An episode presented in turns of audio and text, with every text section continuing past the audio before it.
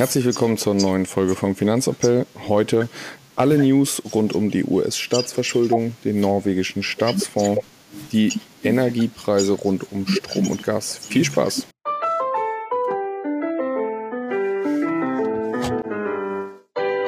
Finanzappell. Beratung on Demand.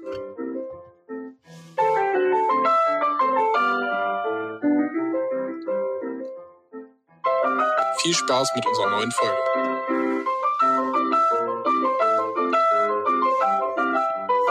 Hallo Marius. Hallo Moritz. Willkommen zur neuen Folge. Hm, heute mit, äh, ich glaube, vielen News Richtung Strom und Gas, aber auch US-Staatsschulden, äh, Festgeldzinsen und Immobilien. Ja, ich freue mich auch. Es ist wieder einiges los und ich würde sagen, wir starten auch einfach direkt rein. Genau, da schauen wir rein. Erstmal noch mit einem anderen Thema. Hm, hast du gelesen, dass äh, BMW mittlerweile besser im autonomen Fahren ist als Tesla? Ähm, ja, habe ich mitbekommen. Ich weiß gar nicht, ob ich es gelesen habe oder einen Podcast gehört habe. Auf jeden Fall sind die da. Na, ich sag mal, die Frage ist, ob sie schon besser sind. Auf jeden Fall haben sie jetzt diese neue Generation und dürfen bis wie viel kmh? Ich weiß gar nicht. Äh, ähm, also im Endeffekt sind die jetzt im autonomen Fahren Stufe 3. Genau, Stufe 3. Der große Unterschied ist, ist auch an, Kilo, äh, an Geschwindigkeit gekoppelt, aber der große Unterschied ist, der Fahrer darf in der dritten Stufe im Gegensatz zu Tesla zum Beispiel, die sind in Stufe 2, darf der Fahrer sich offiziell vom Verkehr abwenden. Jo, genau. Das heißt, man darf im Endeffekt jetzt während des Autofahrens stricken. Ja. Was man halt so macht, ne, beim Autofahren. Genau, und in einem Tesla muss im Endeffekt ähm, noch der Fahrer für alle Manöver, also quasi immer dem Straßenverkehr folgen. Und der große Unterschied ist da übrigens in dem Riesenthema, was ja bei autonomem Fahren das größte Thema ist, im Thema Haftung. Nämlich in Stufe 3 übernimmt jetzt der Hersteller die Haftung. Jo, genau, das habe ich auch mitbekommen. Und ähm, was auch noch ein Punkt ist, warum das Tesla wohl aktuell auch nicht verbaut ist, wohl, dass die Herstellungskosten für die ganzen Sensoren und so weiter, was du halt zusätzlich noch einbaust musst, relativ teuer sind. Also das macht das Auto auch nochmal ein bisschen teurer. Ja, gut, aber, logisch. Ja, aber grundsätzlich ist das halt der Weg, wo es eigentlich hingehen sollte, dass auch der Hersteller halt dann die Haftung dafür übernimmt. Ne?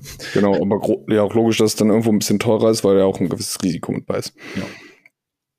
Gut, genug äh, Richtung äh, Automobilindustrie.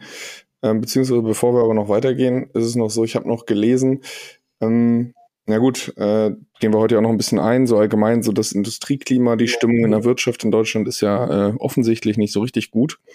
Mhm. Und im Endeffekt gab es auch, äh, die Wirtschaftsmanager haben sich äh, lautstark und öffentlich geäußert und Kritik am, äh, ja, an der Regierung äh, ge geäußert und haben gesagt, die leben völlig auf einem anderen äh, Planeten, ähm, völlig realitätsfern und kriegen gar nicht mit, ähm, was hier eigentlich in der Wirtschaft gerade passiert. Und auch der Evonik-Vorstandschef hat gesagt, äh, jetzt droht die Deindustrialisierung und viele tun so, als wäre das egal oder nicht schlimm. Also das heißt, die ganzen Wirtschaftsexperten und Manager sind da gerade alles andere als äh, begeistert von dem Kurs, den wir politisch aktuell fahren. Jo, also ne, auf einer Seite ist es auch deren Aufgabe natürlich, da irgendwie Stimmung zu machen ähm, und vielleicht auch ein bisschen zu übertreiben, weil ähm, sonst kriegen sie keine Hilfe oder es wird sich nichts ändern. Aber grundsätzlich ähm, sind sie ja nicht die Einzigen, die das so sehen und ähm, ja, würde ich sagen, geht in eine ähnliche Richtung, wie ich das auch einschätze. Ja, was dazu passt, ist, dass die führenden Wirtschaftsinstitute äh, die das Wirtschaftswachstum für dieses Jahr auf ein minus 0,6 nach unten angepasst haben, was ja ursprünglich mal bei minus 0,3 war. Ja, genau. Ja, ansonsten, wo wir gerade bei Politik und unzufrieden sind, ähm, gibt jetzt wieder neue Zahlen. Nach ähm, dem Atomausstieg, ja, hieß es ja mal so, ja, der Strom wird nicht teurer und so weiter. Ähm, Fun Fact hat sich herausgestellt, doch, die Überraschung, damit konnte keiner rechnen. Ja, die Stromimporte sind jetzt explodiert und vor allen Dingen halt Frankreich und ich weiß gar nicht, irgendwer von den ähm, Staaten oben im Norden profitieren halt extrem davon und die Stromkosten für Stromimporte sind seit April auf 2,6 Milliarden Euro gestiegen.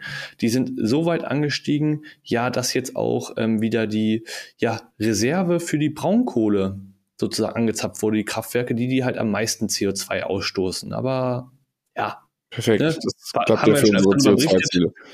Und da haben wir schon öfter darüber berichtet, müssen wir jetzt nicht noch weiter äh, drauf eingehen, ist nur wieder das, was erwartet wurde, kam auch. Genau. Dazu passt aber im Endeffekt immerhin jetzt, wo die kalte Jahreszeit näher kommt, ähm, die Gaspreise sind 43 Prozent günstiger als vor einem Jahr. Ähm, wo man einfach merkt, okay, diese ganze Energiekrise mit Heizkosten und Gaskosten wurde dann doch wieder mal heißer gekocht, als sie gegessen wird. Ähm, 43 Prozent günstiger, das heißt, wir können hier erstmal relativ entspannt in den Winter gehen. Und äh, Putin hat sich, glaube ich, gestern geäußert oder vorgestern, dass ja ein, eine Pipeline von Nord Stream im Takt wäre und äh, habe ich heute Morgen nur gelesen. Mhm. Äh, er quasi, wenn Deutschland sagt, jo, wir wollen Gas, würde er sofort auf den Knopf drücken und Gas liefern. Das hängt quasi nur an der deutschen Regierung. Ähm, wusste ich gar nicht, dass das quasi äh, optional. Ich dachte, die sind immer noch kaputt. Ja, eine, eine war die ganze Zeit Heide. Ähm, ja. Aber politisch ist das, glaube ich, gerade nicht so umsetzbar. Genau. Aber trotzdem ähm, ist, sind die Gaspreise relativ günstig. Ähm, und äh, was vielleicht noch so in das Thema Deutschland, Energie, Strompreise und dergleichen passt, ähm, noch ein bisschen was, ja, äh, was zu denken gibt. Der Einkaufsmanager-Index für das deutsche Baugewerbe ist auf dem tiefsten Stand jemals, ausgenommen die Corona-Krise. Also da war es einmal kurz ein bisschen tiefer. Aber äh, das heißt also auch fürs Bau- und Immobiliengewerbe ist da die Stimmung alles andere als gut. Olaf Scholz ist trotzdem optimistisch, dass 700.000 Wohnungen gebaut werden können. Ja, das die, die optimistisch kann man ja sein. Ist zwar nicht realistisch, aber optimistisch kann man sein. Genau, die Regierung hält 400.000 für, für umsetzbar und die aktuellen Prognosen liegen bei 200.000 Wohnungen. Ja, doch, geht doch in die gleiche Richtung. Geht, ist doch alles quasi das Gleiche, genau. Gut, ähm, würde ich sagen, sind wir mit deutschen News soweit, soweit durch. Oder hast du noch was? Ähm, ja, nee, ich habe eigentlich auch nur gelesen, dass halt viele Pro, ähm, ja, Immobilien- und Projektentwickler halt da, ja, wenn das sich das so weiterentwickelt, von der Drohnenpleite halt einfach stehen, ne? aber ist relativ logisch. Genau, da, nämlich die Wohnimmobilien sind um 9,9 Prozent zum Vorjahresquartal gefallen. Ja. Das ist schon ordentlich. Ja, also aber vielleicht zu der Lage auch noch, ähm, äh, Rework kennt ja der ein oder andere auch vielleicht, ne? Coworking aus den Und USA. fehlt so ein bisschen Geld, glaube ich, ne? Ja, so 65, 95 Millionen. Ja. ja. Dazu noch, wo wir gerade so bei den Immobilien waren. Ja, ansonsten ähm, Gebühren, fehlendes Geld, GEZ in Deutschland, ZDF bekommt 2,1 Milliarden. Jo. Ähm, 600 Millionen davon bekommt Jan Böhmermann plus die Produktionsgebühren, weil er die Serie auch noch produziert. Äh, da war ich auch geschockt, dass Jan Böhmermann so viel Geld dafür bekommt, dass er da seine Satire-Show macht. Das finde ich schon extrem heftig. Ja. Und man muss ja bedenken, er produziert das Ganze auch noch, kriegt dafür Geld und hat noch seinen Spotify-Podcast und noch zwei, drei andere Projekte. Also der steckt sich die Taschen richtig voll und zieht in seiner Show ja meistens dann über die Leute her, ähm, über Kapitalismus und äh, Leute, die viel Geld haben oder verdienen ähm, ja, ein bisschen äh, auch äh, lustig. Und er lebt von, ja, von den GZ-Gebühren, die jeder gezwungen ist zu bezahlen. Ja naja, spannend, spannend.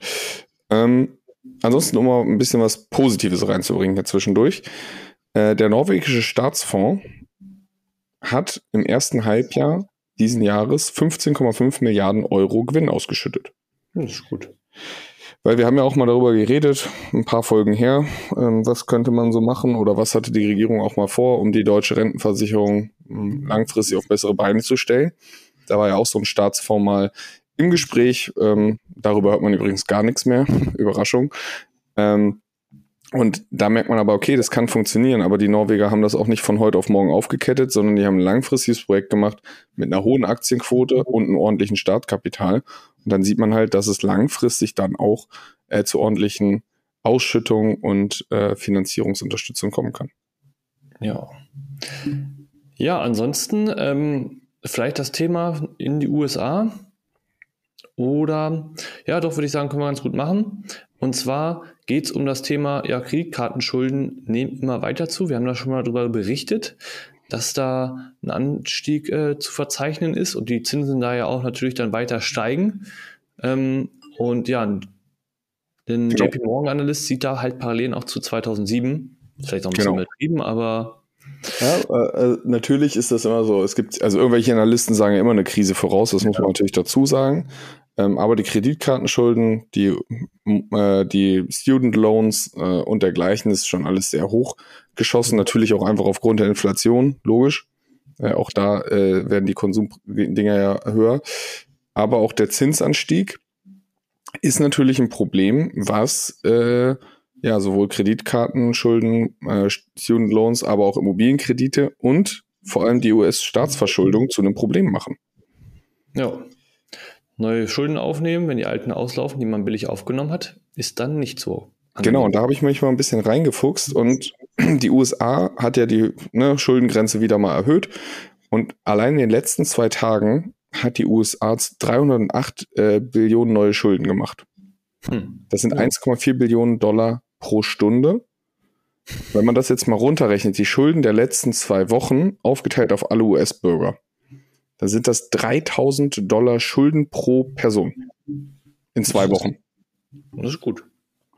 Da sieht man einfach mal, okay, um welche Dimension, weil diese Billionen, Trillionen, die kann ja keiner greifen, mhm. aber 3000 Dollar pro Person in zwei Wochen.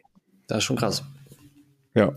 Und warum ist das Ganze ein Problem? Die US-Staatsanleihen mit 20-jähriger Laufzeit gehen gerade richtig in den Keller. Warum? Ähm, also die Kurse fallen. Weil man kriegt für 20-jährige US-Staatsanleihen aktuell so gute 5, und ein Schnaps Prozent Rendite. Na gut, überall anders kriegt man ja gefühlt gerade schon 4% äh, genau. für kürzere Laufzeiten. Man kriegt bei Klarna für, für Festgeld für ein Jahr schon 4,33 Prozent.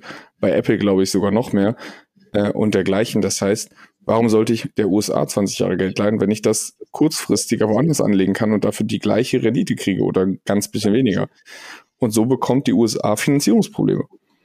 Weil auch die Schulden können die einmal nicht drucken, irgendwann muss die ja kaufen und dann kommt wieder die FED ins Spiel, genau wie hier in Europa halt die EZB. Dann müssen die halt wieder einspringen und Schulden kaufen und somit im Endeffekt eigentlich wieder die Inflation antreiben. Ja. Ja, ist spannende Lage. Ich bin, ja, mal gucken, wie das so weitergeht. Ähm, hoffen wir mal, dass die Inflation langsam runterkommt, zumindest so ein bisschen. Ja. Dass das nicht mehr so weiter eskaliert.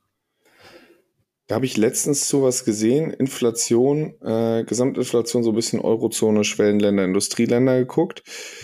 Ähm, da ist Deutschland nämlich noch ziemlich weit oben mit dabei. Das ist ja nichts Überraschendes. Äh, wer davon nicht so betroffen ist, ist wer eigentlich die ganze Zeit keine Inflation hatte, ist die Schweiz. Hm. Die sind die ganze Zeit so um die 2% gependelt. Letztes Jahr waren sie mal so um die 3%. Hm. Ähm, aber auch äh, USA und Japan sind mittlerweile wieder so bei 3,2, 3,7 Prozent angelangt. Eigentlich sind wir Deutschen hier so die einzigen, die, was heißt die einzigen nicht, aber äh, schon äh, mit Frankreich äh, und dergleichen, Frankreich, Italien hier um die 5, 6, 7 Prozent immer noch rumschludern in der Eurozone. Ja, wer viel druckt, ne? Genau. Hat, hat, ja verschiedene Gründe. Also, ne, hohe Energiepreise, Lebensmittelkosten und so weiter. Aber ja. ja. Hast du sonst auch noch etwas? Ich habe noch eine Sache oder zwei kleine Sachen. Äh, wir müssen mal wieder über Elon Musk reden. Oh, sehr gut, ja. Äh, der Herr hat ja für 42 Milliarden Twitter damals gekauft. Mhm. Und das Ganze ist jetzt noch schätzungsweise 7,6 Milliarden wert.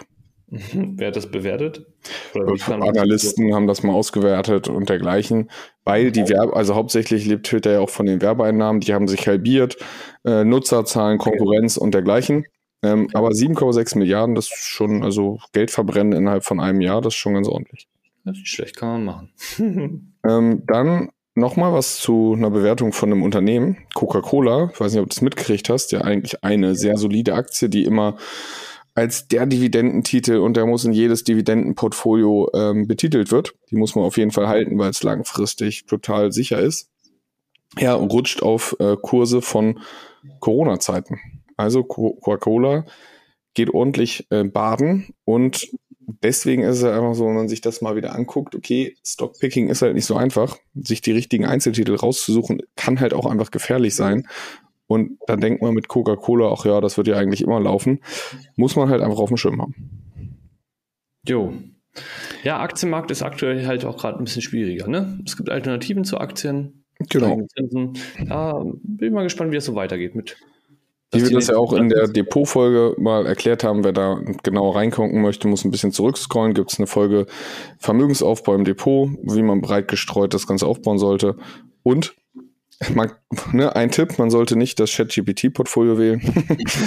äh, das ist nämlich äh, seit Auflage, äh, habe ich heute gelesen, also die erste Seite war natürlich so, äh, ChatGPT äh, läuft besser als der S&P 500. Ich so, hm, okay gucke hin, ja, seit der Anpassung. Die haben den Algorithmus nochmal angepasst und so weiter. Seitdem ist es auch besser, das war so vor ein paar ja. Monaten. Ich wollte sagen, ja, die letzten drei, vier Monate äh, lief er besser. Oh, ja, okay. genau. Und ja, seit Auflage hat der S&P 500 3,5% plus gemacht äh, und das ChatGPT-Portfolio plus 0,1. Also quasi nichts. Also da sieht man auch wieder, wird natürlich auch alles so gemauschelt, wie man das ganz gerne hinrichten möchte. Das heißt, das ist eigentlich auch keine richtige Alternative. Vielleicht irgendwann mal, aber auf jeden Fall noch lange nicht ausgereift. Und klar, wenn ich den Algorithmus natürlich immer wieder anpasse, dann kann ich mir das auch zurecht lügen. Ja, mal gucken, hoffen wir mal weiter, was da so rumkommt. Jo, so, ich würde sagen, wir sind durch für heute. Ja, denke ich auch. Ich würde sagen, ich wünsche dir ein schönes Wochenende. Ähm, vielleicht mein Highlight der Woche, ja, wo wir genau. nicht gemacht haben. Ich äh, fahre auf eine schöne Hochzeit. Ich freue mich schon sehr in die Pfalz, in die Weinregion. Ja, dann äh, viel Spaß äh, am Wochenende, äh, schöne Hochzeit und für mich geht's morgen Kartfahren. Das hört sich auch sehr gut an. War ich gefühlt, keine Ahnung wann das letzte Mal, es ist ewig her, mal gucken, äh, wie das so wird. ja. Autofahren kannst du, Kartfahren ist ein bisschen anders, aber. Wird schon. Ja. Gut, Gut, dann bis nächste Woche. Mach's gut. Ciao, ciao.